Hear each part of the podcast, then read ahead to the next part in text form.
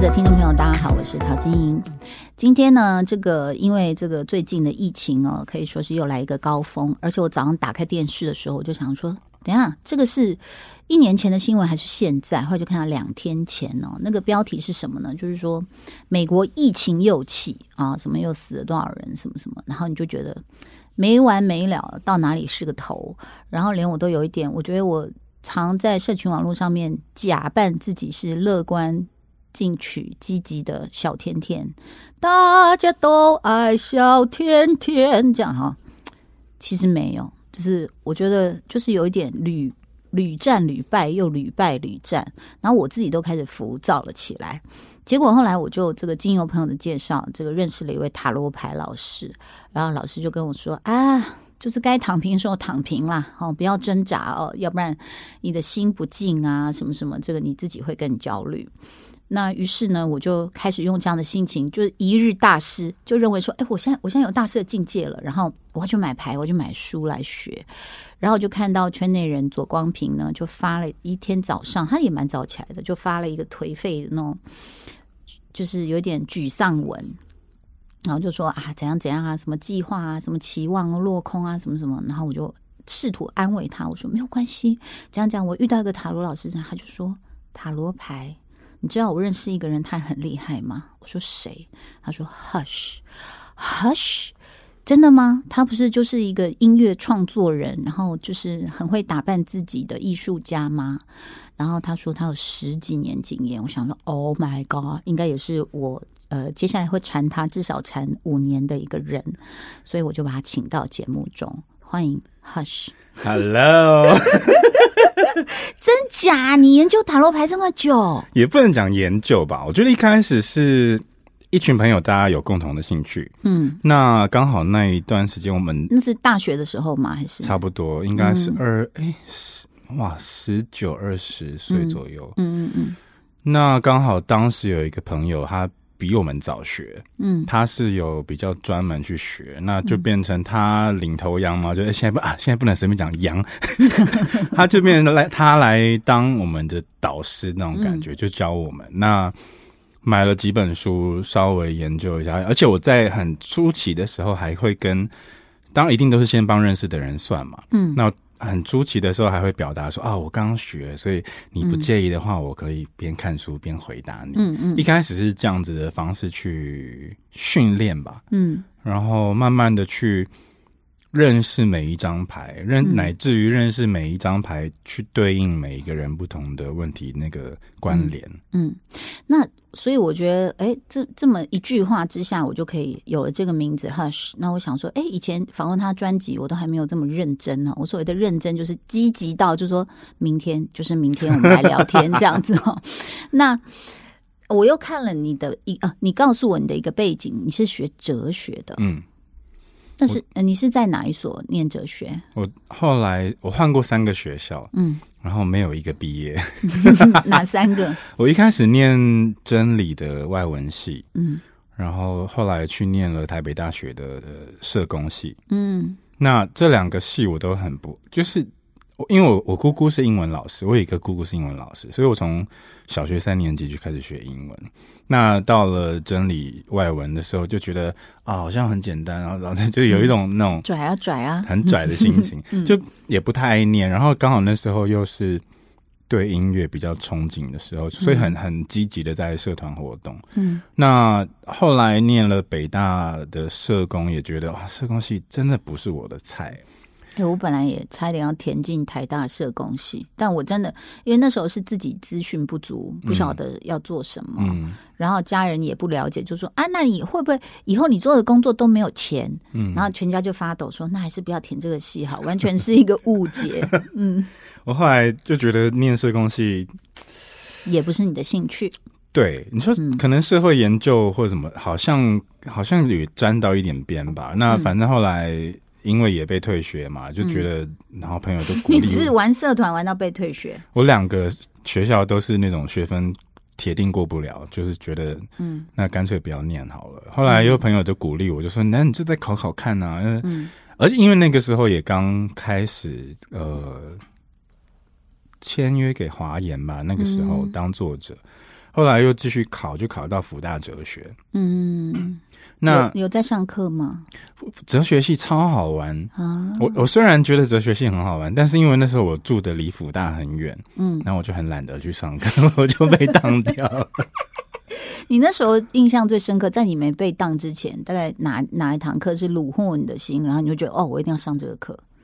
我在大一的时候，我印象非常深，就是哲学概论吗？对，通识课，通识就是那么那么 basic 的东西。可是我就觉得，哇塞，说的真对哎！虽然哲学系很多东西摊开来给给。哲学系以外的人听起来都会觉得好像废话。我觉得通识课第一堂，然后那个老师来，他就拿了一个讲台上有一个粉笔盒嘛，嗯，他就这样当就放那个粉笔盒，他就说：“你们看这个粉笔盒，也许看得到这 A、B、C 这样正面的那三面，嗯，但是对我而言，我看到的是背后的这 A、B、C 这三面，嗯，他就说：你看，同样是一个粉笔盒。”我们常讲一体两面嘛，可是光那像那个粉笔盒，它可能就是六个面，嗯。所以我就觉得，在那种一开始接触到哲学，然后哲学老师讲了一个乍听之下这么废话，可是 可是仔细想想，却又很有道理，却也没错。就是这件事情，它是一个，我觉得它是一个通则吧。就是说，今天这个粉笔盒可以换成任何事情，嗯。然后就因此就觉得，哇，哲学，嗯，好像可以解决很多人生问题吗？以我粗浅的学习，一个短暂的时间的的这样接触下来，我觉得哲学系其实是在帮助人找到一个适合自己的思考模式。嗯，因为哲学很多派嘛，我们讲东东方哲学、西方哲学，然后你可以是你，你可以是尼尼采的信徒，你可以是孟子的信徒，你可以在那么多哲学家的思维模式当中，你总会找到一个。跟你契合的，嗯，然后就用这样子的方式去想很多的你在人生当中会遇到的问题吧。我觉得好像，哎，你突然你本来有很多的螺丝帽，然后它都是锁死的，然后你突然接触了哲学之后，你就觉得，哎。我拿到那个罗赖把了，嗯，我解开什么东西了？我我其实也要跟 Hush 报告一下，在我解我那个年代哦，就说我们都会觉得啊，哲学或者比如什么人类学啊，哎，那时候还不红的韩语系，嗯嗯，都会觉得说啊，那个一定是要要选校不选系啦，这样子，然后怎么怎么样。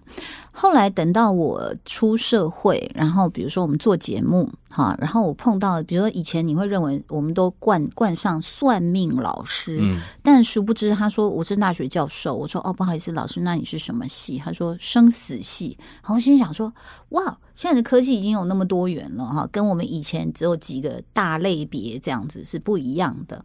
然后呢，那生死系的教授还会说哎可以帮你看风水，然后他就去去我朋友家看，那我朋友家住在满山。上，他车子才在山脚下的路上的时候，他就说：“你家是不是怎样怎样？面哪里面哪里？”他说：“对。”他说：“好，那不用看了，可以，那个适合你。就连山上都还没到，他就说可以。然后我自己，我相信你也知道，我觉得演艺圈就是大家会信很多。或许有些人觉得那个叫旁门左道，但是慢慢的，就是当你被不管是呃紫微斗数、八字了，或者星座了，或者是塔罗啊，或是所谓奇门遁甲、姓名、手相、什么面相这样，你就觉得说这些东西是什么东西啊？”就是一开始你可能觉得很悬，可是当你在最焦虑、在彷徨的时候，突然有人就给你一个明灯，你就想说他怎么知道我现在发生什么事？然后你就开始觉得说，哦，我觉得我们人在混沌或者是无助的时候，我我们怎什么努力？中国人说尽人事而听天命，我的。我他，我他爸的，我都已经进了多少人，之后可能已经百人千人的人事了，但是就动动动，这边碰墙啊，那边这样鼻青脸肿啊，这样。然后呢，也是最近就这个朋友就介绍了一个塔罗老师，然后我就觉得很神奇的是，都是半信半疑的心情嘛，哈，就去翻牌这样子，就是很奇怪。比如说，呃，我儿子在想说啊，他读书怎样怎样。我说，哎，儿子你也来翻看看。他比如说什么，呃，过去、现在、未来三张牌嘛。嗯。哎，他过去牌一翻出来，我们就这样全部都有点，我我我真的脸都麻了，好像有电流通过。他就是会去选到一张有一道彩虹，然后一家四口就是仰望着那个。对，啊，你好厉害，你都背起来了。然后我们就说，嗯。他说：“你看，你们过去一家四口，因为现在姐姐在美国，所以没有没有那个画面了。嗯嗯哦，然后再接下来是怎样啊？你接下来你抽到一个，好像是有不知道六个还七八个，反正那个那个钱币这样子。我说啊，你现在这个呃物质环境能够提供你，然后未来怎样怎样怎样。”然后呢，我就像你讲的，我也是刚开始，我就我就想跟这个老师学。我说太悬了，怎么这个牌一翻出来就刚好是 match 到你的问题哦？那我就赶快上网去做了很多功课，然后就买了一副牌，就跟我朋友就开始玩。哎，也吓到我们两个。我有跟我朋友说，我只是在练习，我根本什么都不会。比如说，我朋友问投资，他翻出来的就全部都跟那些钱币什么有关呢？然后他要问他小孩的感情什么，然后出来的我就说是因为我买那副牌，他把它简化了一些图。嗯，有一个好像是五个杯子还是五个杯子的，就有一个男生跟一个女生拿一个杯子，对不对？那啊，那个应该是圣杯六六。对哦，那里是六哦，您好厉害哦，您都记得。然后我就说哦，这个男的已经跟那女的求婚了。然后我朋友就这样。好像被雷打到，看着我说：“对，你怎么知道？”我说：“啊，我怎么知道？” 我说：“我不知道。”我说：“我有跟你讲，我只是在练习。”那所以这个东西就会吓到我说：“OK，如果我们就先来讲塔罗这件事情好了。”呃，我有看书，然后他就说，反正就是中古世纪，你看那时候还有阶级啊，这个国王、皇后，诶，王子吗？骑士、骑士，还有仆人、随从，对不对啊？那然后呢，再来就是说，他是其实那个还是封建制度下会有的这样的一个阶级。那所以不过是那个时候的，他们说也算一个这个玩的牌，对不对哈？那怎么会有这样子的一个？而且他的图画的，其实我现在还是用小什么小纳、小阿尔克纳、阿尔克纳哈，因为它一共七十八张嘛，小阿尔克纳就五十六张，就是我们刚刚讲的，可能有什么。宝宝剑啊，什么权杖、圣杯跟钱币，对对不对啊？那呃，大的牌，呃，它有分大牌跟小牌。你看，连塔罗牌都有分大牌、小牌。我们人生有好多压力。你看，好那个大牌二十二张，他说先不看，就是什么愚人啦，哦，什么还我只会太阳啊，对，就是那些有意义的牌。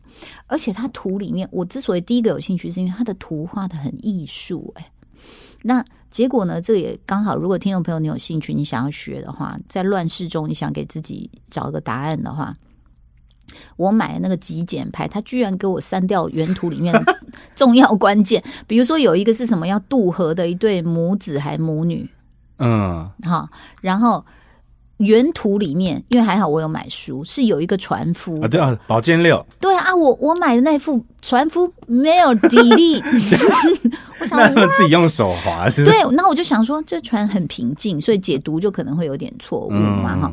那但是所以其实买牌大家还是要先听老师的啦，买所谓原来的图，那个那个人叫什么？韦韦特，基本韦特，对对对对对，应该是说呃，基本韦特算是你可以把它当成是那种。那种编译馆出的那个啊最正规对正最正规的教材。那呃塔罗牌大致上分几个派系，一个是韦特，另外一个很难很难，所以大家可以先略过，先略过，先韦特就好。对，因为那很多的牌，很多的画家是根据这个韦特基本牌去嗯画出他自己心目中的想象。哦，那所以我就想问你了，你看。你又是一个音乐创作人，非常的敏锐。然后呢，你也学过哲学。然后呢，我觉得你也看看尽这个这个职场啊，不管是演艺圈与否哦，其实我觉得人性，我们每天都在经历这些事。然后你又有十几年塔罗的经验。第一个大灾问就是说，真的你自己常常觉得塔罗可以给你人生的方向指引吗？你深吸一口气，是这样。我我算到后来啊，应该是说我帮别人算算到后来，嗯，我有一个蛮蛮深的体悟，就是我后我之所以后来很少帮自己算，当然一方面是因为很容易不客观，嗯，很容易自己都不想讲坏的，很容易会觉得，比方说抽到一个坏的，想说，哎，我刚手年不是这张，怎么可能？然后你就会一直想要去圆那个，想把它，你抽到一张百分之九十烂的牌，想说。哈，为什么？是不是因为怎样怎样？你就会越想想要越抽越好，想要抽到一个自己觉得没有那么难过的的，就是在龙山寺的签头那一直抖，有没有？这 这这不算，然后再一直抖一直抖，所以是那样的不客观。对，嗯，就比方举例来说，比方说今天算一个说啊，你会破财，然后他说怎么可能会破财？是不是因为呃我？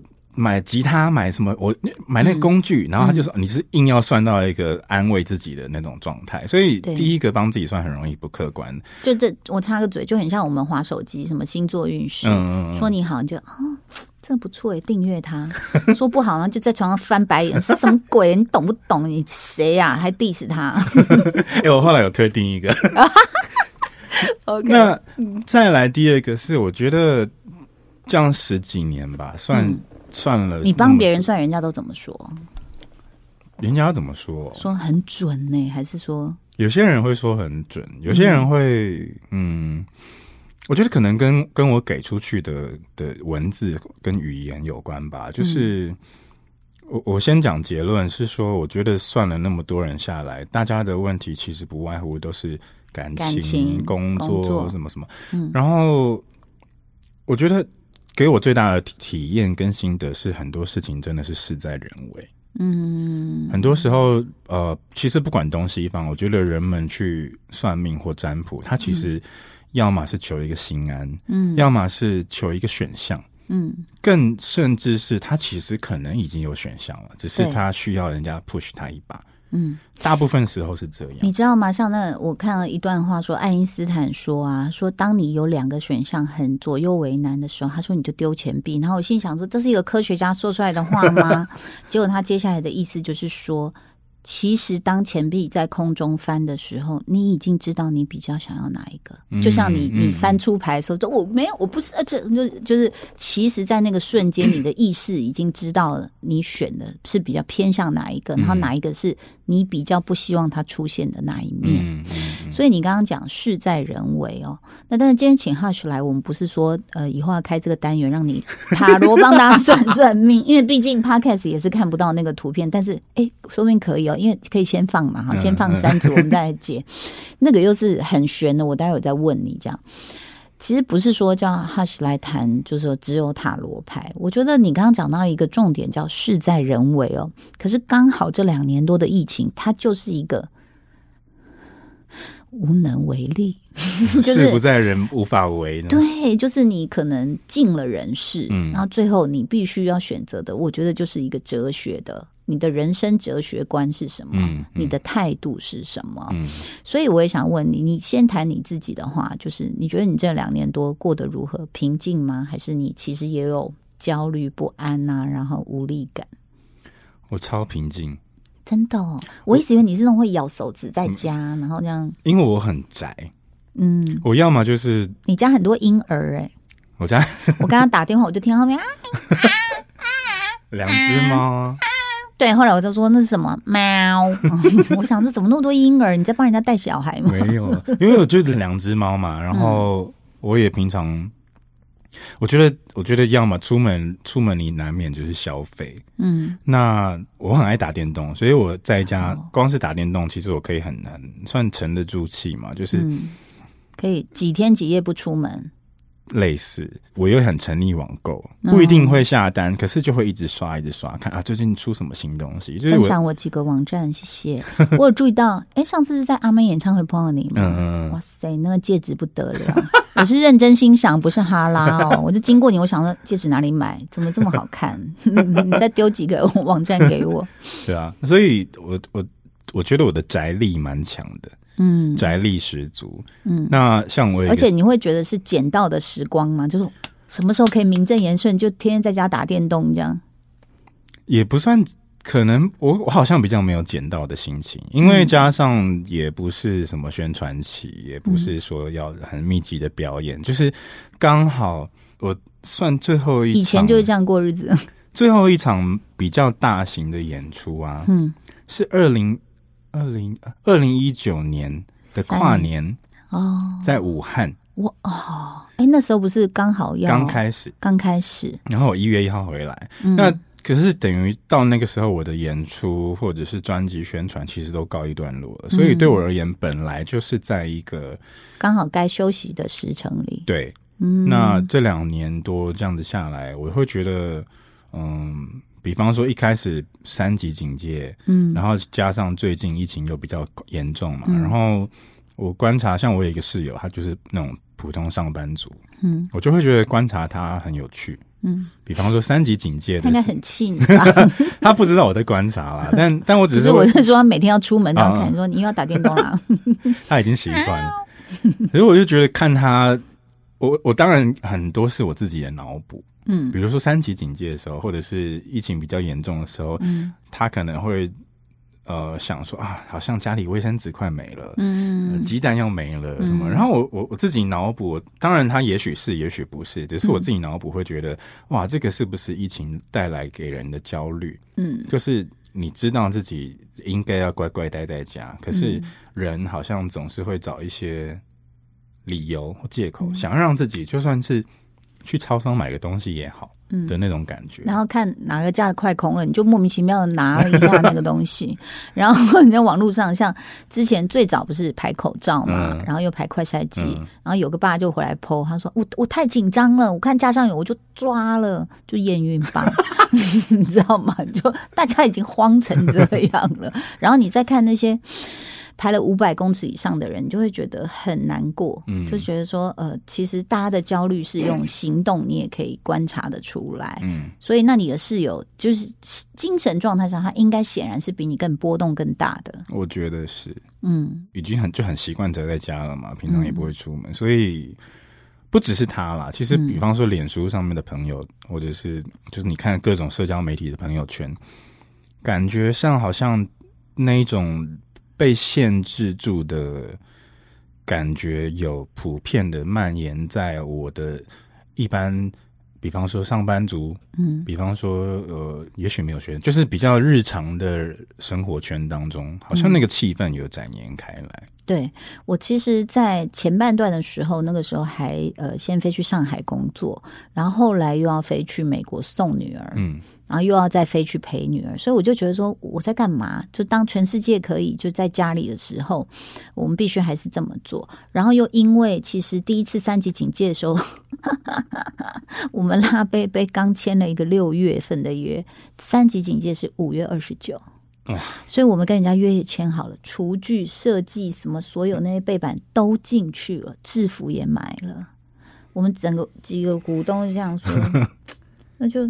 嗯，没事，就认赔吧，这样，就然后就就不进去嘛。因为那个时候我记得已经到了尾端的时候，哇，我我有一次进入了百货公司的美食街，经过一个一个柜位是卖醋的，有一个阿姨在那，她就好像终于在一个荒野那种万人冢当中看到一个活人走过来，小姐。我说：“哎，你好，小姐，小姐，来喝一下，我给你试喝。”我说：“不用，不用，不用，阿姨不用，因为我也我也不敢脱下口罩。”他说：“没有关系，我这个都没有，我给开心的给你，开心的。”我说：“不用，不用，不用阿姨，我是一边走一边讲这些话的。”然后他就是只差手要伸出来把你抠住，说：“不要走。”这样，那那时候我也只能就觉得说判断说啊，就是其实大家都不好过，因为包括我做旅游业的朋友，还有是。有一次到邻居家打麻将，呃，就是旅游业的朋友，整个公司关掉了啊，就大家就是没没办法经营。有一次去去朋友家打麻将，就碰到一个对家，就看起来就讲话非常的像你这样很稳，这样慢条斯理。我想他是什么大老板哦，这么气质这么好，这样。就后来我说不好意思，那请问您是做什么的？他说我，然后旁边两家就开始笑了。我说做什么的？他说我在台北火车站前面。有两栋商旅，已经空了两年，所以我们只要放炮给他，我们都要说：“哎，加油加油，没关系啊，你拿去这样。”所以你可以感受到这两年多，就是各行各业，当然也有异军突起的，你比如说物流啊、冷链啊、什么网购啊这些，但是绝大部分的人是在一种。空亡的气氛，就是一拳打在棉花上，有一种无力感。嗯，那所以这个接下来我为什么会想要请你？就是说，因为我觉得你一定从塔罗，或者是像哎，你的你的角度也蛮妙的，就是你没有慌过，对不对？好，只要你能养得起那两只猫，跟你自己温饱就可以了。嗯，那在这样的一个情况下，我觉得乱世之中，我们真的很需要呃。心灵上的一些不不要说导师，而是说呃可以自我疗愈的方法，嗯，包括像我很喜欢的一个作家艾伦迪波顿，他就是哲学系的呃这个院长，然后他就有写过一本书叫《哲学的慰藉》，那我很喜欢，那我最近看了这样。然后我就后来就找到，他就说，其实人世间悲剧很多。当你碰到这种大灾难，你比如说这泰鲁格号啊，或什么，你你就算没有你认识的朋友在上面，你真的是心痛，然后觉得为什么这种事不可避免呢？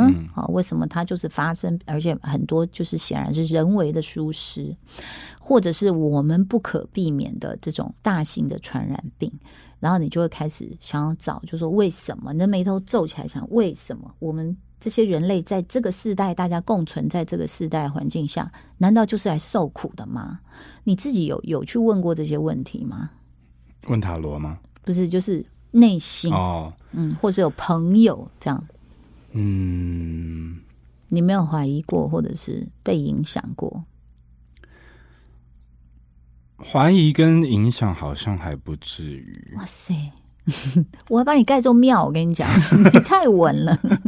就可能，当然，比方说疫情，现在谁没有哪个人没有那种身边，每个人现在一定身边都有，随便数一数，可能都十个人确诊。确诊，对。那或者是像，当然，比方说我们很常看到那些重大的社会灾难，当然可能一方面没有发生在我周遭嘛，只是，嗯。